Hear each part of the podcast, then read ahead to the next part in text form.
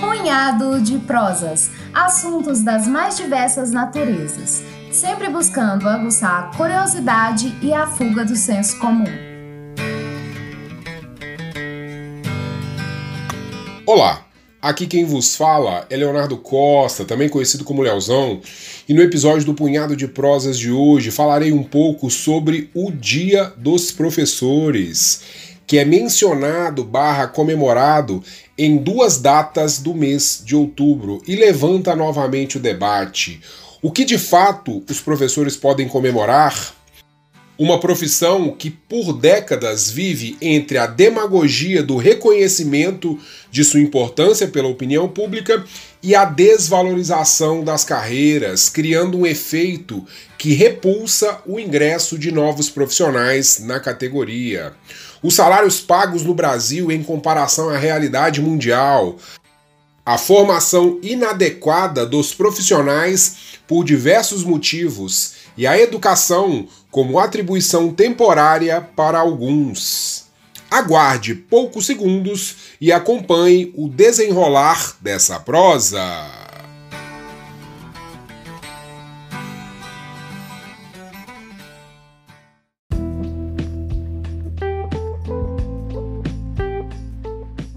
Amigos do Punhado de Prosas, o Brasil celebra a profissão de professor no dia 15 de outubro, especificamente amanhã. Entretanto, o exercício do magistério também é celebrado no dia 5 do 10, graças ao calendário da Organização das Nações Unidas para Educação, Ciência e Cultura, a Unesco. É que no dia 5 de outubro temos a marcação do aniversário do Estatuto do Professor. O documento que fala sobre os padrões mínimos de preparação, recrutamento, emprego e condições de trabalho para o professorado. Um trecho do estatuto diz, abre aspas, a docência deve ser considerada uma profissão, numa forma de serviço público, que exige dos professores conhecimentos especializados e competências especializadas, adquiridas e mantidas através de um rigoroso e contínuo processo. Fecha aspas. O documento também fala que é dever dos países que assinaram o estatuto garantirem a liberdade profissional aos professores, estrutura organizacional que possibilite a ascensão de carreira, condições para pactuar salários e formas de trabalho, tempo de planejamento das aulas, horários e número de alunos em sala de aula pré-determinados, além de outros pontos. Embora a data seja celebrada mundialmente pela Unesco desde 1994, só em 1996 o Estatuto do Professor foi assinado na sede da organização em Paris. O Dia do Professor, 15 de outubro, e o Estatuto do Professor, no dia 5, não representam muito o que comemorar no Brasil. Por exemplo, o professor brasileiro tem uma média de remuneração que equivale a quase a metade do que recebem seus pares do professorado em países ricos, que óbvio vão apresentar ótimos resultados educacionais. Os dados fazem parte da edição de 2020 do Educação num Relance no relatório da OCDE, Organização para Cooperação e Desenvolvimento Econômico, que é uma entidade econômica intergo intergovernamental que possui o intuito de estimular o progresso econômico e o desenvolvimento social. A diferença do que se paga por aqui no ensino médio pode ser comparada a um abismo no que os outros países, principalmente os mais ricos, praticam. A comparação dos salários é calculada em dólares pela paridade do poder de compra. Na média, os professores brasileiros do ensino médio recebem por ano o equivalente a 25.966 dólares. O valor é quase a metade da média praticada nos países da OCDE, que é de quase 50 mil dólares. A remuneração no Brasil também é inferior à praticada no Chile, que paga, nessa etapa da vida estudantil dos alunos, o ensino médio, o equivalente a 29 mil 967 dólares. Dessa forma, a média brasileira é 13% inferior. O comportamento pode ser considerado similar em outras etapas da educação básica. Na educação infantil, por exemplo, a média brasileira é de 24.765 dólares contra 38.677 nos países da OCDE.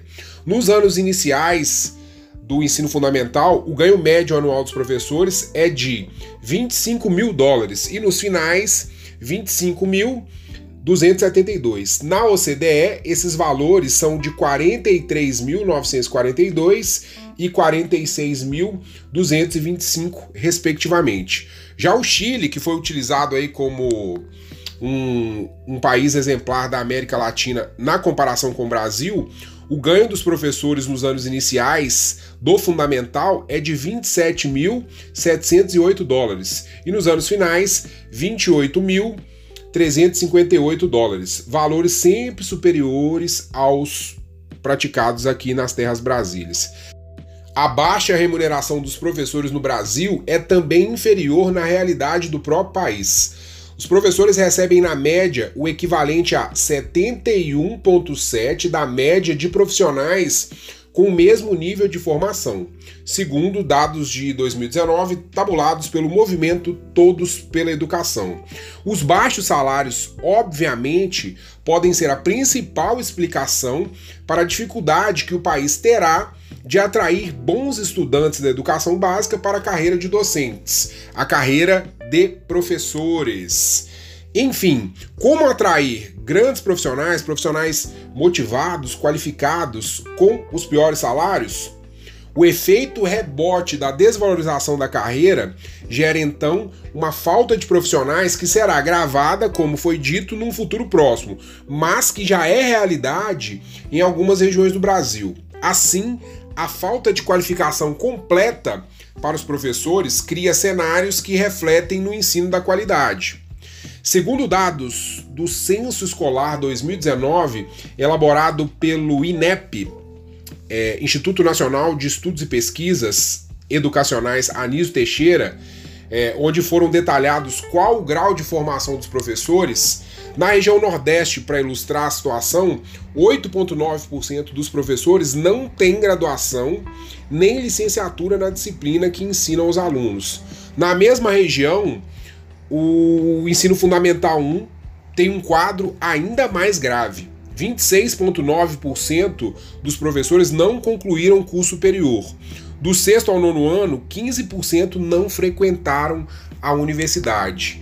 E amigos, uma constatação que já é quase que histórica é que a educação ela vem sendo utilizada por muitos como uma espécie de bico, uma atribuição remunerada temporária por profissionais de outras áreas, até que esses encontrem oportunidades em suas carreiras específicas. Abre aspas para Ângela Soligo, professora de pós-graduação da Unicamp. Mesmo que sejam áreas parecidas, aquele profissional não se dedicou a estudar o assunto. O tipo de conhecimento que vai trabalhar com os alunos será superficial. Ela continua: para que o processo de aprendizagem seja adequado, é necessário que o docente tenha feito tanto a graduação quanto a licenciatura. Ambas são imprescindíveis. A pessoa pode até dominar o conteúdo, mas a sua formação deve abarcar estratégias de ensino, conhecimentos de como lecionar, como preparar um plano de aula, elaborar uma avaliação e um cronograma. Fecha aspas para a professora da Unicamp.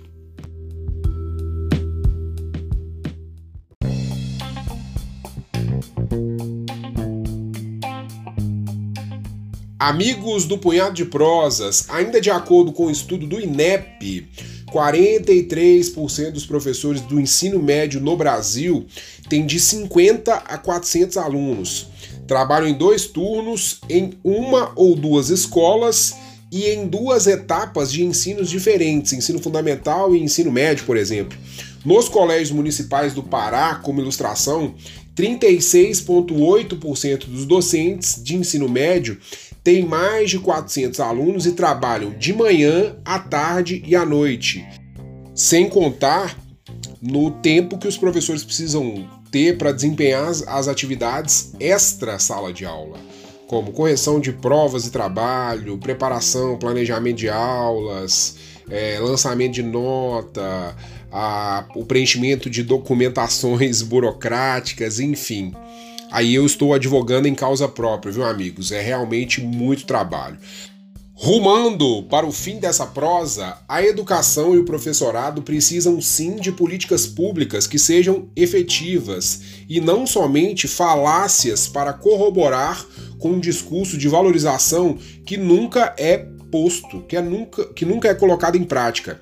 A educação brasileira será transformada no dia em que for vista enquanto processo com investimentos que exigem décadas de esforços para colhermos os frutos em larga escala qualitativa.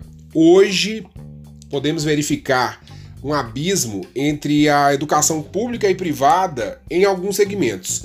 A pandemia ela foi responsável por escancarar isso para a gente mais uma vez. Enquanto as escolas particulares se organizaram e, mesmo com todas as dificuldades, deram conta do recado, a adaptação ao novo formato de educação à distância, rios e rios de dinheiro foram gastos com propagandas e publicidades estatais mentirosas que dizem que o programa de ensino à distância funcionou, sendo, de, sendo que de fato ele foi um fiasco. Apesar do cenário que não cria muito alento, eu vos digo, Leonardo Costa, sigo firme na luta Estou atuando aí em salas de aula por mais de 16 anos e me orgulho muito do que faço. É, me recordo dos meus professores no ensino de base dizendo que a educação precisaria ser levada a sério para que o país pudesse pensar em desenvolvimento. Quando a gente fala de postura cidadã, evolução da tecnologia, redução dos índices de violência e criminalidade, tudo está diretamente atrelado à qualidade de educação. Aproveito para agradecer aos professores que passaram por minha vida e que de alguma forma me ajudaram a trilhar o caminho que eu escolhi enquanto profissional. Gostaria de também saudar todos meus nobres colegas de profissão, meu grande irmão de vida e diária, o fantástico professor de geografia João Paulo Fernandes, que também figura aqui no Punhado de Prosas Gostaria também de agradecer todas as escolas que me oportunizaram trabalhar com o que eu mais gosto.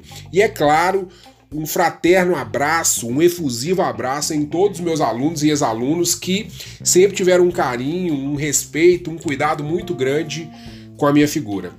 Apesar dos pesares, vida longa aos professores do Brasil e do mundo. Caros ouvintes, espero que tenham curtido esse episódio. Compartilhe com os seus o nosso punhado de prosas. Estamos no YouTube, no Instagram e em todos os tocadores de podcast. Apareça por lá. Interajam conosco. Na sexta-feira, João Paulo Fernandes estará de volta com mais um relevante tema para reflexões. Um forte abraço e até mais!